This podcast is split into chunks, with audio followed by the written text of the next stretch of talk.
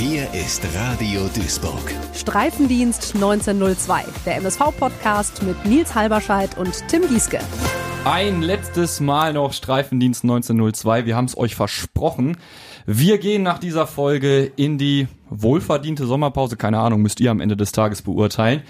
Heute haben wir aber, und das haben wir angekündigt, einen Gast, der garantiert noch keine Sommerpause hat.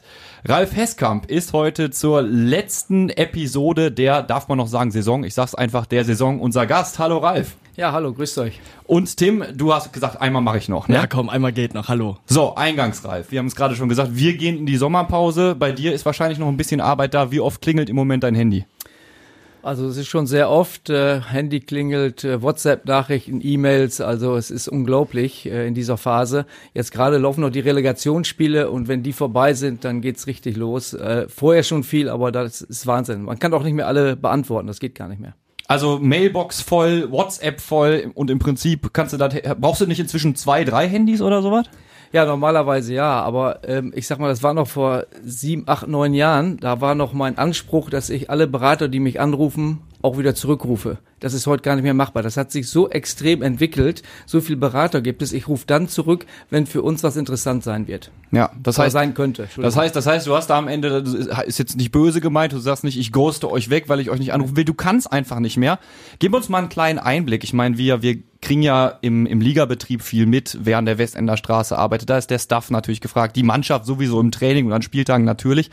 Was ist das jetzt für ein Team, was da im Moment zusammen mit dir arbeitet? Wie läuft das bei euch ab? Was sind die Abläufe? Also was jetzt gerade, wenn du äh, danach fragst, ähm, was äh, die Kaderplanung anbetrifft, ist natürlich jetzt im engen Austausch mit dem Trainerteam und äh, mit unserem Chef-Scout Chris Schmold. Äh, der hat dann Kontakt zu, wir haben noch äh, die regionale Scouts, die sichten und so weiter. Das alles zusammen äh, äh, und da ist dann eben extremer Austausch gerade. Ja.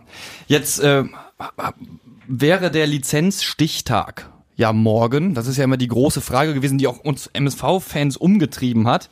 Äh, wir zeichnen heute am Dienstag aus, äh, auf, ausnahmsweise am 6.6. Und ähm, gestern, so schreibt unser geschätzter Kollege Dirk, Dirk Retzlaff, sagte Thomas Wulff, wir sind durch. Das sorgt erstmal bei mir dafür, dass irgendwie gefühlt, weiß ich nicht, 20 Tonnen Gewicht von mir abfallen.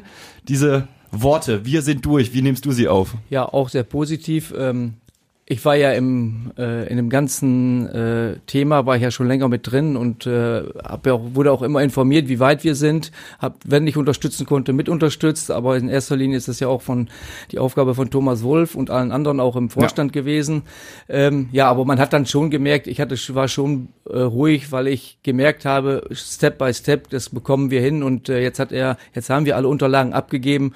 Jetzt müssen wir noch das Go vom DFB kriegen, aber da sind wir sehr sehr positiv, dass es jetzt geschafft, dass wir das geschafft haben. Tim, wir haben daraus ja hier im Podcast auch keinen Hehl gemacht, dass man ja schon so ein gebrandmarktes Kind als MSV-Fan ist. Ne? Also Lizenzierungslücke, Lizenzunterlagen und MSV Duisburg da fängt man ein bisschen an zu schwitzen und zu zittern. Also so war's. Wir, wir können uns da ja nicht von frei machen, auch wenn ihr uns ja versichert habt, das läuft. Aber bei dir war es ganz ehrlich. Man, man gerät zumindest ins Grübeln. Ja, vor allem zehn Jahre ist es ja her. Wir haben darüber gesprochen. Zehn Jahre, vor zehn Jahren gab es diesen Lizenzentzug, der ja eine, eine unglaubliche Zäsur in, in, in der Geschichte des Vereins auch ja. irgendwie darstellt.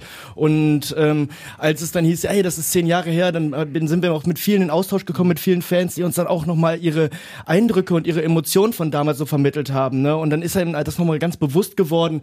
Oh Mann, ah, es ist zehn Jahre her, wow, guck mal, was wir für einen Weg wieder hinter uns gebracht haben, ja. auch teilweise erfolgreich, uns aus dieser Misere wieder rauszuarbeiten. Aber wie nah an Messerschneide oder wie auf Messerschneide das auch wieder ist, ähm, dass man eigentlich gar nicht mehr darüber nachdenkt, ähm, dass der Verein auch immer wieder nochmal runter, also da runtergehen könnte und ähm, auch über diese Klippe springen, fallen könnte, sage ich mal. Das ähm, ist, glaube ich, ein ganz großer, ja, so ein ganz großes Ding bei vielen MSV-Fans. Da liegt, da liegt was auf der Seele. Ne? Also ich kann es absolut verstehen. Ich war 13 Jahre in Osnabrück äh, auch verantwortlich für das Lizenzierungsverfahren und da war ja es ja auch immer bis zum letzten Tag. Das war manchmal so spannend. Damals hat man noch äh, gefaxt, dass es musste zu einem ja. bestimmten Zeitpunkt ankommen. Wenn es dann zu spät da war, dann hast du, ja. Äh, dann hast du die Lizenz nicht bekommen. Also das wow, war schon ja. immer sehr viel Druck, muss ich sagen. Und von daher kann ich die MSV-Fans absolut verstehen. Das können wir jetzt erstmal abheften, das Thema, bis zur nächsten Lücke, die dann geschlossen werden muss.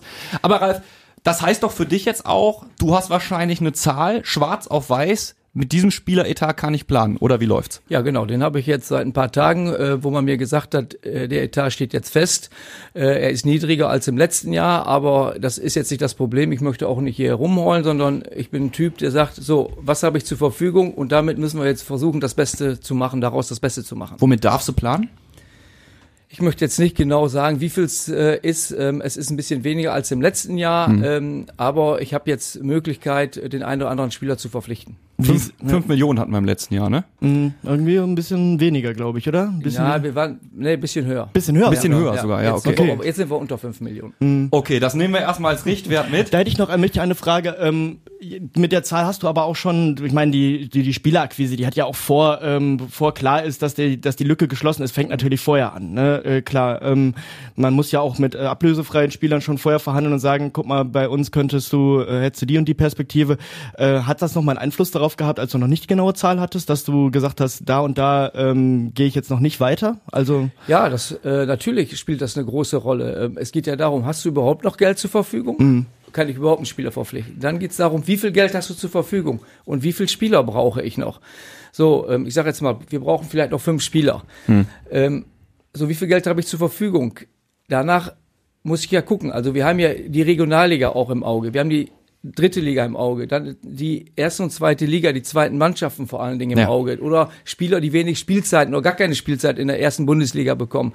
So und dann guckst du, kenne ich jetzt gestandene Drittligaspieler, die das schon nachgewiesen haben, oder hole ich Regionalligaspieler, wie letztes Jahr mit Kölle zum Beispiel, die wir dann entwickeln können. Das spielt dann schon eine große Rolle. Und äh, jetzt, wenn ich das Geld zur Verfügung habe, hole ich erst drei Spieler, um vielleicht noch Geld zu bekommen. So, das ist gerade, das spielt natürlich eine große Rolle. Ja. Aber es macht es wahrscheinlich leichter, jetzt einfach Abwägungen zu treffen, ne? Ja, auf jeden Fall. Das macht es leichter. Äh, da bin ich auch im Austausch nochmal mit dem Trainer, äh, der jetzt nicht äh, so tief in diese Zahlen steckt, äh, sondern da geht's dann um Spieler, was wir verpflichten können und so weiter. Und äh, ja, von daher beginnt's, also heißt, Gespräche führen wir ja schon ganz lange, das Ja. ist ja gar keine Frage, aber jetzt geht's langsam in die Endphase. Worauf liegt äh, aber der Fokus so, was die Eins-Spieler äh, positionsmäßig?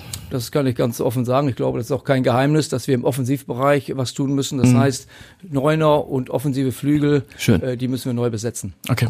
Bevor wir ins Detail gehen, ähm, und äh, das werden wir gleich natürlich gerne tun, noch einen kurzen Schwank zum Spieleretat, weil Oh ja. die MSV-Fans, und das haben wir letzte Woche abgebildet, haben sich ja mal wieder was ausgedacht. Äh, die Aktion aus 1 macht 3. Also zu der Summe, die du nicht genau nennst, könnten ja noch mal 150.000 Euro extra kommen. Äh, 50.000 Euro könnten die Fans alleine sammeln, ja, und da wird dann sozusagen noch mal von den Sponsoren was draufkommen, von einem gewissen Sponsorenpool. Ähm, wir konnten das letzte Woche nicht so richtig einschätzen. Jetzt haben wir Gott sei Dank dich da, Ralf. 150.000 Euro mehr oder weniger. Wie viel Gewicht hat das? Ja, es kommt immer ganz drauf an, was man für Spieler holt, aber da bekommst du schon einen Spieler für die 100, für 150.000, also es ist eine richtig tolle Aktion von den Fans und das hilft mir natürlich sehr.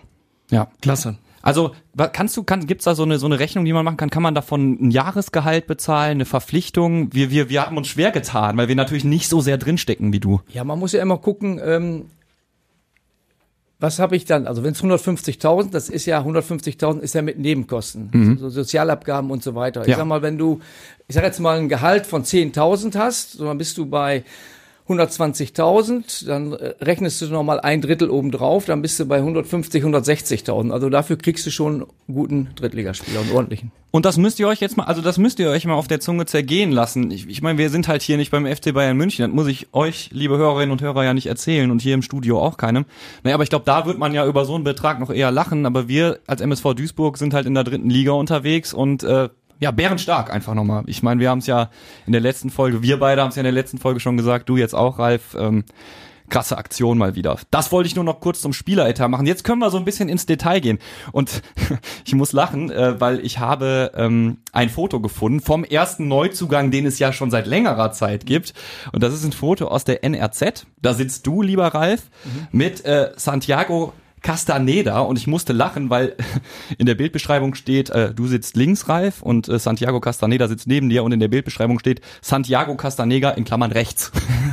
damit auch noch klar, also damit auch klar wird, wer der neue Spieler ist. Also entweder ist das ein, Rie- ich kann, kann natürlich auch ein Riesenkompliment in deine Richtung sein.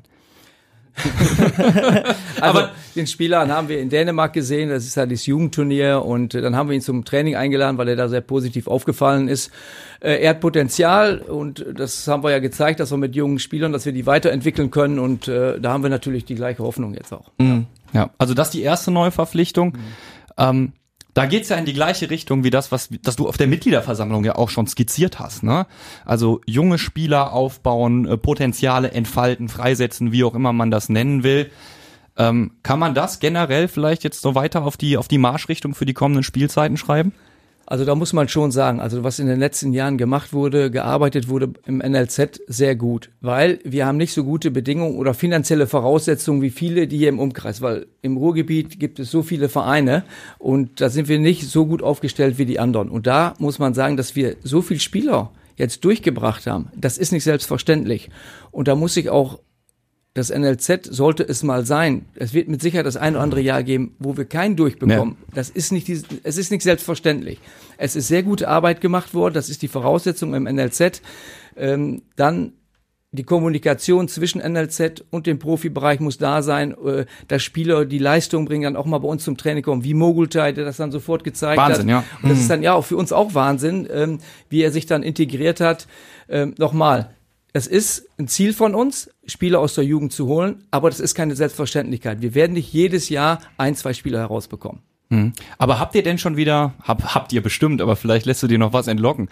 Hab, was habt ihr denn so an, an Spielern, vielleicht auch aus der Regionalliga, aus zweiten Mannschaften im Blick, was genau in dieses Profil passen würde, der genau in dieses Profil passen äh. würde? Also ich meine, du hast Niklas Kölle angesprochen, mhm. ist ja auch, also hinten raus in der Saison ja auch nochmal ein wahnsinniger Werdegang, ja, irgendwie vom Linksverteidiger dann doch auf einmal wieder, mhm. äh, dann, dann auf einmal die Entwicklung in den offensiven Bereich. Ähm, Hast du da schon, hast du da schon ein paar Eisen im Feuer, Ralf? Ja, klar, wir haben ja, wir führen viele, viele Gespräche, aber da seid mir nicht böse, dass ich jetzt nicht konkret werden kann, welche Spieler wir im Fokus haben oder im Auge haben. Äh, da, das, das macht keinen Sinn. Äh, vor allen Dingen, weil dann auch andere das mitbekommen. Also von daher möchte ich euch bitten, dass ihr da Verständnis habt, dass ich da jetzt noch nichts zu sagen ist, kann. Ist schwer für uns, ist schwer für uns, Ralf, aber wir, wir müssen damit leben. Äh, vielleicht, vielleicht kann ich was anderes fragen. Vielleicht frage ich, wann kommen denn, wann werden denn die nächsten Neuverpflichtungen wohl präsentiert von euch? Also das kann schnell gehen. Ja, aber ist ja ist wieder so ein was, ich weiß. Man, was man immer sagt. Ich, ich, ich kann es wirklich, ich kann es nicht sagen. Es kann sein, dass wir in drei Tagen, es kann sein in einer Woche, es kann sein in 14 Tagen. Hm. Ich weiß es wirklich noch nicht. Wir sind in engem Austausch mit dem einen noch enger wie mit dem anderen, ja. aber ich kann es wirklich nicht sagen. Also ähm, das ist, es ist auf jeden Fall noch nicht fix. Das kann ich schon sagen. Okay. Wenn wir mit Ingo Wald reden, dann ist es ja immer so, dass er sagt, naja, ihr müsst auch immer gucken, der MSV hat ja nicht die beste Verhandlungsposition. Wir haben mit ihm zum Beispiel über den Verbleib von Kaspar Janda geredet. Ne? Ich glaube, das ist so der junge Spieler, wo man sagt, na klar, der hat alle Möglichkeiten der Welt und du musst immer gucken als MSV Duisburg, was kannst du so einem Spieler bieten? Ne?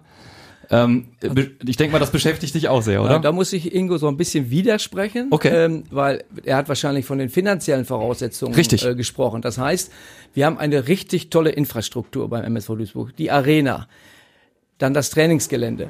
Das kostet natürlich viel Geld. Das, ähm, ne, wir haben Mitarbeiter und so weiter. Also ist ja eher auf zweite Liga ausgelegt hm. als auf dritte Liga. So, das kostet natürlich entsprechend Geld. Und da du in der dritten Liga nicht so viel Fernsehgelder bekommst, ähm, machst du jedes Jahr ein Minus. So und äh, aber und ich glaube, das sehen die jungen Spieler auch, was wir hier für Voraussetzungen haben, was Trainingsgelände anbetrifft, ähm, wie sie begleitet werden mit dem Trainerteam, äh, ob die Trainer, Co-Trainer, Analysten, Athletiktrainer, die wir haben. Wir machen viel individuelles Training.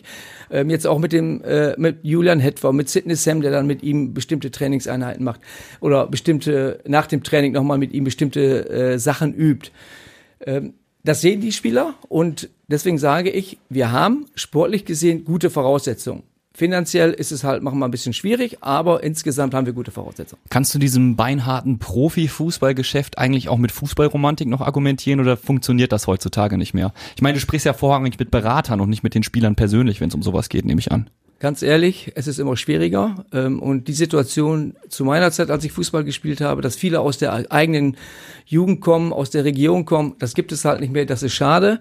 Äh, das hat sich für, für mich dann in eine schlechtere Richtung ja. gewandelt, aber es ist wie es ist. Ich sage halt nochmal, äh, mit diesen Dingen muss man halt klarkommen und das ist halt so wie es ist und äh, schade. Ich möchte gerne noch mal so ein bisschen, ähm, ein bisschen vor, ein bisschen noch mal an den Anfang gehen. Du bist jetzt seit gut einem Jahr bei uns beim MSV. Ähm, wie fällt jetzt so der Eindruck nach einem Jahr beim Spielverein aus? Ähm, du hast ja auch schon andere Vereine gesehen. Was ähm, macht den Verein denn im Gegensatz vielleicht auch zu anderen Drittligakonkurrenten irgendwie besonders für dich? Also der Verein ist groß. Ich muss sagen, ich habe ja vorher in Osnabrück, ich war in Kiel, ich war in Halle, mhm. ich war bei Bayern München, aber da war ich Scout. Da hatte ich ja nicht diesen Job, den ich jetzt habe. Ja. Äh, da muss ich sagen, das ist bis jetzt der größte Verein, äh, den wir mit, bei dem ich gearbeitet habe. Das ist schon ein große, ja, das ist schon, ich will nicht sagen Druck, das ist jetzt das verkehrte Wort, aber es ist eine unheimliche Power hier. So, die ganzen Gremien, die du hast, Mitarbeiter, die alle sehr engagiert sind. Und dann hast du noch die Fans und das ist extrem ähm, wie die hinter dem Verein stehen. Wir haben ja gerade darüber gesprochen, dass jetzt wieder eine Aktion, dass wir vielleicht noch Geld bekommen. Damals, als die ja. alle auf dem Parkplatz standen zu Corona-Zeiten, ja. das hat man als äh, Außenstehender natürlich auch gesehen. Ähm, das ist schon sehr groß, sehr mächtig und ja, also einfach ein geiler Verein. Hast du ähm, denn das Gefühl gehabt, das hat schon so ein, äh, du hast gerade auch zum Beispiel Halle angesprochen, ne? ähm, wo sind denn da im Einzelnen für dich dann so die Unterschiede? Also ich sehe ja auch bei Halle sehe ich ja auch viele Fans, die auch mit Herzblut dabei sind und auch da wird ja professionell gearbeitet und es ist halt ähm, mal immer ganz interessant zu sehen, ähm, wie so ein bisschen Mäuschen zu spielen, wie das bei anderen Vereinen Absolut. abläuft und wie das dann hier und wie das dann hier vergleichbar ist. Wie würdest du das beschreiben? Duisburg ist einfach größer mit, von allen. Äh, der komplette Verein ist größer, die Fangemeinde ist deutlich größer. Dadurch ist natürlich ein bisschen mehr Druck da. Wenn es gut läuft, macht es natürlich dann noch mehr Freude. Aber die Infrastruktur, das, was ich eben angesprochen habe, gerade die Trainingsbedingungen gegenüber Kiel hat auch gute Trainingsbedingungen, aber Osnabrück hat nicht so gute Trainingsbedingungen. Halle hat nicht so gute, gute Trainingsbedingungen. Ja. Also das ist der Vorteil hier in Duisburg. Mm, mm. Ähm, das äh, ist ja krass, dass du das ähm, auch ansprichst mit den Fans. Ich glaube, dass das auch ein sehr großer Druck ist. Hast du da auch teilweise dann Probleme mit dem ähm, mit diesem mit diesem Druck im Umfeld gehabt? Du hast das ja gerade so angesprochen. Also ist das auch so, dass du dann mal nach Hause gegangen bist und das Gefühl gehabt hast, boah, ähm, das ist hier schon eine ganz andere Hausnummer hier zu arbeiten? Ähm ja, muss ich ganz ehrlich sagen, das eine oder andere Mal bin ich schon nach Hause gegangen und gedacht, boah, das ist schon extrem. Aber ich bin lange dabei. Ich glaube, ich kann das ganz gut einschätzen und äh, ich habe ein dickes Fell. Äh, und ich sage auch meine Meinung und ich lasse mir nichts gefallen. Mhm. Und äh, das braucht man hier. Und ich meine, Tim, wir wissen ja, wie wir sind. Wir stehen da ja selbst in der Kurve. Ähm, Ralf, du wirst es bestätigen, weil es ja faktisch so. Ähm, klar, wenn es mal nicht läuft, äh, dann gibt's auch mal einen Pfiff. Ähm, da ist der MSV-Fan, glaube ich, emotional. Ähm, gegen Saarbrücken finde ich zum Beispiel, letztes Heimspiel, äh, ich habe ich hab das mehrfach schon gesagt und ich meine es halt wirklich ernst. Ich habe das Stadion schon lange nicht mehr äh, so laut erlebt. Du hast ja eine Saison gehabt, wo wir im Prinzip alles hatten. Sportliche Erfolge, diese, diese kurzen Talfahrten, die es dann zwischendurch auch gab. Tiefpunkt oh, würde ich sagen, äh, aus im Niederrhein-Pokal gegen Rot-Weiß Oberhausen. Und das Spiel gegen Borussia Dortmund. Ja, ja, oh ja, genau, ja, genau. Oh, da, oh, nein, ich habe es gerade, ich habe letzte Woche nochmal angesprochen und die Wunde war gerade zu, Ralf. Aber ja, ne, das ja. also allein wegen der vielen Gegentore. Ja. Ähm, wenn wir schon bei Fazit, äh, bei Fazit ziehen sind, sportlich gesehen, ähm, Ziel erreicht für diese Saison und wo waren deine Höhen, wo waren deine Tiefen? Also ähm, Ziel würde ich sagen, ja, ist erreicht, es ist okay. Das, haben, das sagt der Trainer ja auch. Ich sag mal, ich hätte schon gerne noch ein paar Punkte mehr gehabt als ja. 46 Punkte. Wenn ich so bei 50 Punkten gewesen wäre, hätte ich mich gefreut, vielleicht ein, zwei Plätze noch weiter nach vorne, äh, vielleicht knapp einstellig, wäre schön gewesen. Ähm, insgesamt haben wir aber eine Saison gehabt, wo wir jetzt keinen großen Stress hatten. Äh, äh, Pokal abgesehen mit Oberhausen, das war nicht schön, überhaupt ja. nicht schön. Insgesamt haben wir sonst, außer in der Meisterschaft, mal zwei, drei Spiele wie unter anderem Dortmund, glaube ich, können wir sehr zufrieden sein. Und die Reaktion nach dem Dortmund-Spiel, die hat mich unheimlich gefreut. Mhm. Wir haben danach Besprechungen gehabt mit den Spielern, die selbst haben sich selbst auch mal untereinander äh, besprochen und ausgesprochen und ich glaube, das war ganz wichtig, dass dann nochmal ähm, dann die Leistung gekommen ist, die wir danach gezeigt haben, das war, glaube ich, für uns ganz, ganz wichtig. Mhm. Du hattest also auch in der Nacht im 0 zu 5, wir waren ja dann noch mal, bei uns ging noch mal das Abstiegsgespenst so ein bisschen rum. Also so ein bisschen, ich sag, excuse my French, der Arsch lief teilweise doch so ein bisschen auf Grundeis. Ja, aber das ist auch der Tatsache geschuldet, dass du natürlich weißt, woher du kommst. Du hast zwei Horrorspielzeiten hinter dir, dann siehst du diese, dann erlebst du diese Klatsche mit, ja, und dann läuft natürlich das Gedankenkarussell wieder an, ne? Aber da, du scheinst ja auch die ganze Zeit sehr, sehr, sehr selbstsicher zu sein, weil jetzt kommt dieses berühmte Oh, Zitat. das war klar. Ne? Wir können zu 99,9 Prozent davon ausgehen, dass wir auch in der kommenden Saison dritte Liga spielen. Jetzt rückblickend betrachtet, natürlich. Recht gehabt. Re- Recht gehabt, alles gut, aber das war ja, ähm, hast du nicht zwischendurch auch Angst, dass dir dieses Zitat vielleicht um die Ohren fliegt? Also, als ich es ausgesprochen hatte, hatte, und das war ja ein Live-Interview, das ist ja das Problem bei einem Live-Interview. als ich das ausgesprochen hatte, habe ich gedacht, was hast du da für einen Mist erzählt? Ja. So, und zwar bin ich eigentlich, war das gar nicht, ging das gar nicht darum, um gegen den Abstieg, sondern wir hatten, glaube ich, das Spiel da vorher gewonnen, hoch gewonnen. Und dann habe ich gedacht, der spricht mich jetzt an, ob, ob wir vielleicht nochmal oben angreifen können. Und deswegen hatte ich das so gesagt und hat gar nicht daran gedacht. Ist mir im Nachhinein erst dann, bin ich da drauf gekommen, als ich es ausgesprochen hatte, habe ich gesagt, oh, das war jetzt nicht so richtig gut, was du da gesagt hast. Also, äh, ich gebe zu, es war nicht clever. Ja, aber gut, das ist dann halt einfach mal so, geht in die Zitate der Saison ein. Hoppy hat ja dann auch noch mal einen rausgehauen. Es ist, ne, glaub ich, jede Woche- es Das ist, ist, in Live-Interviews halt so. es mein ist jede Gott. Woche durchs Dorf gejagt worden bei, bei den Fans halt, ne, so dieses, war dann so ein bisschen so ein Running Gag, gerade wenn es dann nicht, wenn es dann irgendwie nicht so gut läuft, ey Leute, wir sind doch zu 99,9% So, aber am sicher. Ende aber, hast du ja recht behalten. also, ich wollte es jetzt auch nicht so, aufs Brot schmieren, es tut mir Ja, leid. nein, nachdem wir äh, dann auch endgültig gesichert waren, dann bin ich raus in die Pressezone, dann habe ich zu den Presseleuten gesagt, so, zu 99,9 Prozent haben wir die Klasse gehalten. Ja, also, aber ich meine, du sprichst es selbst an, du hättest gern ein paar mehr Punkte gehabt Ja. und jetzt steht da halt die neue Spielzeit an und da muss dann ein neues Ziel formuliert werden.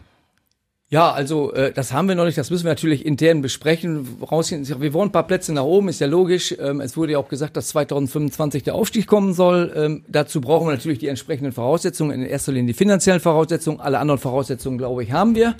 Äh, da muss man dann halt eben gucken und ähm, ich glaube, das macht jetzt erst Sinn, wenn wir wissen, was haben wir für einen Kader zusammen, um dann die Ziele auszusprechen. Ja.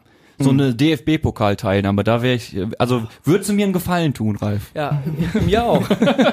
ja, also das ist auch natürlich ein Ziel. Wir müssen den Pokal endlich mal wieder gewinnen. Das ist, glaube ich, für unsere Fans auch ganz, ganz wichtig und für uns persönlich auch. Und finanziell macht's ja auch noch, äh, ist das ja auch noch sehr hilfreich. Ich kann dir sagen, es ist ganz besonders bitter, wenn ausgerechnet dieser eine Ligakonkurrent das Ding am Ende holt. Ich weiß nicht, von wem sprichst du? Ich weiß auch nicht, was Ich- du meinst ich- jetzt. nee, mir entfällt, der Name im auch andauernd. Ich, ich, keine Ahnung. Komme ich nicht, Tim? Äh, keine Ahnung, äh, blau-weiß, ich weiß es nicht. mehr. Irgendwas mit Blau-Weiß Ja. auf jeden Fall. Ja, ähm, letztendlich äh, bleibt uns, auch wenn wir hier viel Spaß haben, auch noch ein Thema, das wir ansprechen müssen, weil es den Fans unter den Nägeln brennt, ist für viele, glaube ich, auch ein ernsteres Thema, ähm, und zwar die Causa Stoppelkamp. Ja. Ähm, wir haben in den letzten drei Folgen, glaube ich, immer drüber geredet und da merkt man, das halt auch bei uns noch nach. Es halt ja auch zum Beispiel im Portal noch nach. Auch da wird ja noch diskutiert. Ähm, Moritz Stoppelkamp wird den Weidericher Spielverein als Spieler verlassen. Ähm, kannst du uns nochmal sagen, warum? Also erstmal muss ich sagen, das war für mich in meinem, ich bin ja schon lange dabei, die schwierigste Entscheidung. Wow. Das muss ich wirklich sagen. Ähm, ja, wir wollten, wir haben zusammengesessen, nachdem wir die Klasse gehalten haben. Dass wir zu, nicht zu 99,9, zu 100 Zu Prozent 100%. die Klasse gehalten haben, haben wir zusammengesessen. Was machen wir? Und wir sind zu dem Entschluss gekommen, dass wir eine neue Hierarchie brauchen in der Mannschaft. Und das war der ausschlaggebende Punkt. Stoppel ist für sein Alter noch relativ fit und so weiter. Ähm, Wir konnten ihm auch nichts vor, also ich möchte ihm auch nichts vorwerfen. Er hat so viel Gutes geleistet Ja. für den MSV Duisburg. Und ähm, ja, von daher tut's einem ja besonders leid. Ich kenne das ja selbst, wenn man ähm, irgendwo da nicht mehr gewollt ist, wo man lange war, in Osnabrück, da war ich 13 Jahre Spieler, dann 13 Jahre in der Geschäftsstelle tätig und so weiter. Wenn man dann geht, das ist ein Einschnitt und das kränkt erstmal. Das ist so. Und da kann ich den Stoppel auch absolut verstehen. Wir sind gerade im Austausch. Ähm, er hat einen Anschlussvertrag. Und ähm, wir sind jetzt gerade im Gespräch, ob und wie er den dann ähm, erfüllt und ob er dann weitermacht. Da sind wir gerade in Gesprächen. Das heißt, der Anschluss, du ein bisschen erläutern, Ralf. Anschlussvertrag heißt? Ja, dass er dann äh, anderweitig bei uns im, eingesetzt wird, ob im Scouting, Analysen und was weiß ich. Also ich gehe davon aus, erstmal im sportlichen Bereich, wenn er denn auch möchte, Geschäftsstelle und so weiter, kann er das natürlich dann auch machen. Äh, also er könnte eingebunden werden im Verein, er den Vertrag hat er. Also die Tür steht offen, Moritz Stoppelkamp im Verein halten. Er selbst hatte das ja schon mal angesprochen, dass er gerne im Verein seine Karriere beenden würde. Naja, nur halt wahrscheinlich ein Jahr später. Ne? Also Also ich weiß jetzt auch nicht, ob er noch ähm, ein Jahr Fußball spielen will irgendwie. Das kann ja auch sein. Ja. Ähm, und äh, das sind gerade Dinge, da die müssen wir besprechen und ähm, da ja. Aber es gibt jetzt die Möglichkeit und wahrscheinlich, ähm, ohne jetzt zu weit in die Zukunft zu schauen, wird auch, wenn er jetzt noch Fußball spielen will, wollen würde, die Tür beim MSV Duisburg offen stehen für Moritz Stoppelkamp. Nein, es ist, da haben wir ganz klar gesagt, Ah, okay. dass, weil wir eine neue Hierarchie wollen und so weiter. In einem anderen Verein, bei einem anderen Verein. Entschuldigung, also also bei einem anderen Verein. Ja, das habe ich nicht, Entschuldigung, nein, das also ich nicht noch- präzise genug noch ein. Jahr spielen und dann wieder zurückkommen. Ne? die Noch mal Frage. kurz Ja, das sind jetzt. Gespräche, da, da muss man drüber sprechen, wie es denn dann funktionieren soll, was er genau Mhm. vorhat und so weiter. Äh, Das kann ich jetzt gar nicht zu 100 Prozent sagen. da es gab dann so viel, viel wird ja dann geredet, wenn wenn so eine Ikone dann abtritt, sag Klar. ich jetzt mal, ne, da gibt's dann auch viele Gerüchte so von wegen, der wurde vom Hof gejagt. Ähm, die Reaktion nährte dann auch noch mal so die Gerüchte, als er dann ne, noch mal so eine Stadionrunde gemacht hat mit seinem Foto, dann noch mal gewunken hat. Ähm, aber es wirkte halt so distanziert und er war ja wirklich sichtlich geknickt und das nährt dann so Gerüchte von wegen, ähm, ja, äh, man hat ihm das irgendwie irgendwie kurz mal eben so gesagt so und seine Reaktion zeigt doch auch, ähm, dass er da eigentlich irgendwie mit überrumpelt wurde ohne jetzt zu sehr ins Detail zu gehen, weil das geht uns eigentlich auch gar nichts an, muss ich wirklich sagen, weil das geht dann ins Persönliche. Aber wie ist dieses Gespräch abgelaufen? Wie, wie hat er reagiert? Kannst du uns da so ein Also, bisschen mitnehmen? Uns, wir haben uns zusammengesetzt und es ging ja um die vier Spieler, die verabschiedet wurden. Ja. Und dann haben der Trainer und ich gesagt, dass wir zusammen mit den Spielern sprechen. Mhm. So, als wir nach dieser Besprechung bekommt der Trainer, ich weiß gar nicht, Anruf ist halt ist Stoppel auf den Trainer zugegangen, er wollte ein Vier-Augen-Gespräch. Mhm. So, und dann habe ich mit dem Trainer gesprochen, hab gesagt, ja, wenn ich nicht dabei bin, dann kannst du es ihm bitte schon sagen, weil wenn ich zwei Tage später, du sagst ihm jetzt was ganz anderes und zwei Tage später ähm, sitzen wir zu dritt, das können wir nicht machen. Und dann hat der Trainer ihm das gesagt und auch erklärt. Und so ist es dann abgelaufen.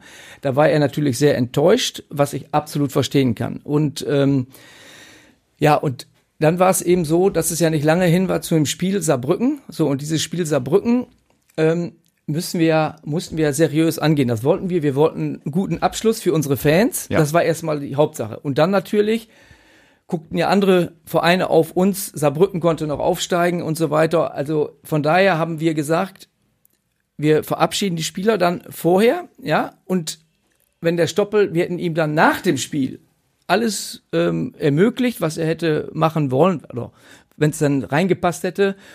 Aber da wollte Stoppel, glaube ich, nicht so. Und ähm, deswegen ja, ist es dann so abgelaufen, wie es abgelaufen ist. Aber wir hätten ihm jegliche Bühne ermöglicht, äh, um sich dann auch so entsprechend verabschieden zu können.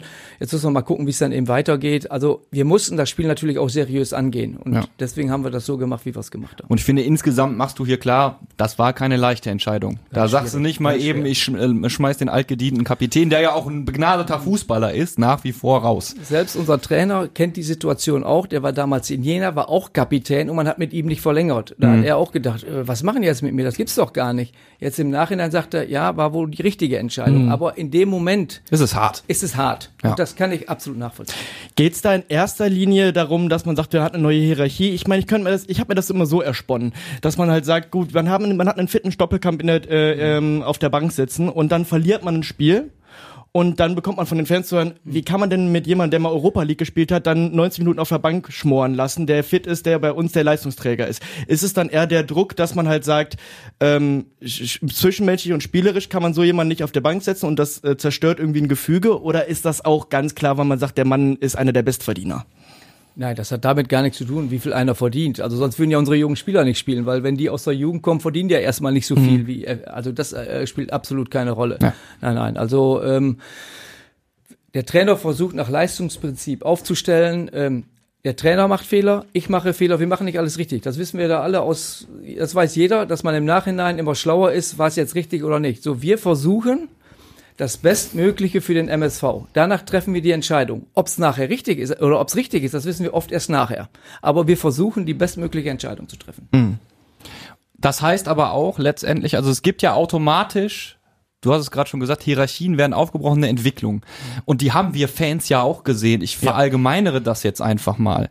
Du hast vorher, wenn Moritz Stoppelkamp auf dem Platz stand, ein Spiel gesehen, das natürlich auch an Moritz Stoppelkamp orientiert war. Wenn es mal nicht weiterging, dann versuche ich irgendwie Stoppel zu finden. Stoppel wühlt sich schon irgendwie durch. Stoppel macht vielleicht einen kreativen Weg, öffnet so Räume. Jetzt hast du natürlich ein Spiel, Spiele gesehen, ja, immer wenn Stoppelkamp nicht dabei war, wo man gespürt hat, zumindest haben wir das so gespürt und ich glaube, wir sind da nicht ganz alleine mit, dass auf einmal die Last gleichmäßig auf den Schultern aller ruht. Ist das was Gutes für die Zukunft? Ja, unsere Hoffnung ist ja, dass der ein oder andere vielleicht mehr aus sich rauskommt, mehr Verantwortung übernimmt und so weiter. Nochmal, das hat nichts jetzt mit nichts gegen Stoppelkamp. Der ist so, Klar. der ist, äh, ne, das ist ein Typ und so weiter. Der hat alle Verantwortung übernommen. Ja. Vielleicht gibt es jetzt den einen oder anderen, wo wir schon unsere, ähm, wo wir schon glauben, dass er das kann. Äh, und das haben wir auch in den Spielen gesehen, dass vielleicht der eine oder andere jetzt ein bisschen offener, ein bisschen lockerer, ein bisschen, ja, ein bisschen mehr aus sich herausgekommen ist. Die Kapitänsfrage wird dann aber auch mit dem äh, Spielermaterial, das vorhanden ist, dann auch geklärt, gehe ich mal von aus. Das heißt, es kommt jetzt nicht nochmal jemand dazu, der so viel Erfahrung hat, der vielleicht auch Anfang 30 ist und der dann sagt, so, so jetzt, dich, dich haben wir jetzt in der Saison als Kapitän vorgesehen. Das ist nicht geplant, oder? Also, äh, ich hatte ja schon mal gesagt, äh, wir suchen Spieler zwischen 24 und 28. War mhm. vielleicht jetzt auch nicht so clever. Ich werde immer, habe ich den Eindruck, äh, festgenagelt, ne, so wenn einer dann 30 ist oder 29 oder 22 und der passt in das Profil, ja. wie kriegst du jetzt einen nicht zwischen 24 und 28, dann hole ich einen und ich will es nicht ausschließen ähm, dass man auch einen erfahrenen, mhm. äh, wenn, wenn, wenn wir wissen, Mensch, der, der garantiert uns 15 Tore in der Saison, also eigentlich, wenn er fit ist, ja. dann würden wir das auch machen. Mhm. Ähm, aber im Moment äh, zeichnet sich das nicht ab. Kapitänsbinde aber noch nicht abschließend geklärt. Nein, ist noch nicht abschließend geklärt, das wird in der Vorbereitung geklärt. Captain Cass. Captain Cass hat mir schon sehr gut gefallen. Auch diese, diese Illustration, die der MSV veröffentlicht hat. Das hat, das, das hat schon super. was hergemacht. Das war wirklich, war wirklich sehr ging schön. mir das Herz auf, wirklich. Ja. Ähm, ja, Ralf, dann würde ich sagen, zum Abschluss, nimm uns noch mal mit auf deine nächsten Wochen, auf die, in, in, die nächsten Wochen der Mannschaft. Was steht jetzt bei dir in den kommenden Wochen an und wie geht's dann für die Mannschaft weiter? Ja, natürlich in erster Linie äh, Kaderplanung. Nächste Woche treffen wir uns mit dem Trainerteam, äh, um wir wollten erstmal abschalten oder die Trainer wollen erstmal abschalten. Ich bin ja nun dabei, gerade auch mit dem Trainer extrem ähm, den Kader zusammenzustellen. Aber jeder soll sich mal Gedanken machen. Hm. Wie eine Analyse wie er die Saison gesehen hat, wo wir gesagt haben, Mensch, das war gut, das war nicht so gut. Also es geht los von Trainern, dann Analysten, dann ähm, Athletiktrainer und so ja. weiter. Was war mit der Fitness und und und. Ähm, das ist jetzt erstmal ähm, das Vorrangige, um dann die Konsequenz daraus zu ziehen, um dann entsprechend in die ähm, Vorbereitung zu gehen. Die ersten drei Tage werden wir Tests machen. Wie fit sind die Spieler? Ähm, die haben einen Trainingsplan mitbekommen äh, in, jetzt in der Sommerpause und ähm, so dann kommen natürlich die die, ähm, die, die, die Spiele, die Testspiele. Wir sind im Trainingslager ähm, und Testspiele, äh, ja, da sind wir ziemlich auch schon ziemlich weit, ähm, noch nicht komplett am Ende, aber dass wir, dass die auch verstehen und das ist gerade momentan unsere Hauptaufgabe. Und dann geht's ja schon weiter, Tim. Dann hast du es endlich geschafft. Ja. Tim, du bist jetzt schon, obwohl noch Relegation läuft, obwohl noch Champions League Finale ist, ist schlimm, ne? Champions League Finale Relegation äh, sehe ich ist nicht da, ist nicht der MSV Duisburg. Da ne? sehe ich mich nicht. Also ähm, wenn wir nächstes Jahr über Relegation sprechen und äh, ähm, sind wir dann im weiß-blauen Dress, dann ähm, bin ich sofort dabei. Aber so das ist un Ralf, das muss man an dieser Stelle sagen, das ist ungewohnt optimistisch. Allein die, allein den Gedanken zu haben, allein das Team den Gedanken hat, eventuell in blau-weißer Relegation, das finde ich so schön, ist erfrischend. Ja, das ist, muss, muss, muss das Wetter sein. Ja, ja. schieben wir es aufs Wetter. Ralf, vielen Dank, dass du dir heute die Zeit genommen hast. Wir wissen, äh, und du hast es ja auch selbst eingangs gesagt, dein Handy klingelt viel. Wir wünschen dir äh, in den vergangenen Tagen, in den, in den nächsten Tagen, vielleicht wenigstens mal einen Tag handyfrei oder eine Stunde. Vielleicht hilft das ja schon. Habe ich am Wochenende gehabt, unser Sohn hat geheiratet, also da habe ich mein Handy oh, mal ah, ausgestellt. Schön. So, äh, Glückwunsch ja, dann genau. auch mal in die Ferne. Ralf, viel Erfolg noch, viel Dankeschön. Spaß. Und wir von Streifendienst 1902 verabschieden uns jetzt erstmal ein paar Wochen in die Sommerpause, aber ich sag mal so, spätestens zur Vorbereitung habt ihr uns dann natürlich auch wieder. Liebe Leute, bis dahin, Ralf, danke nochmal, mach's gut. Gerne. Ciao, ciao. ciao. Radio Duisburg. Streifendienst 1902.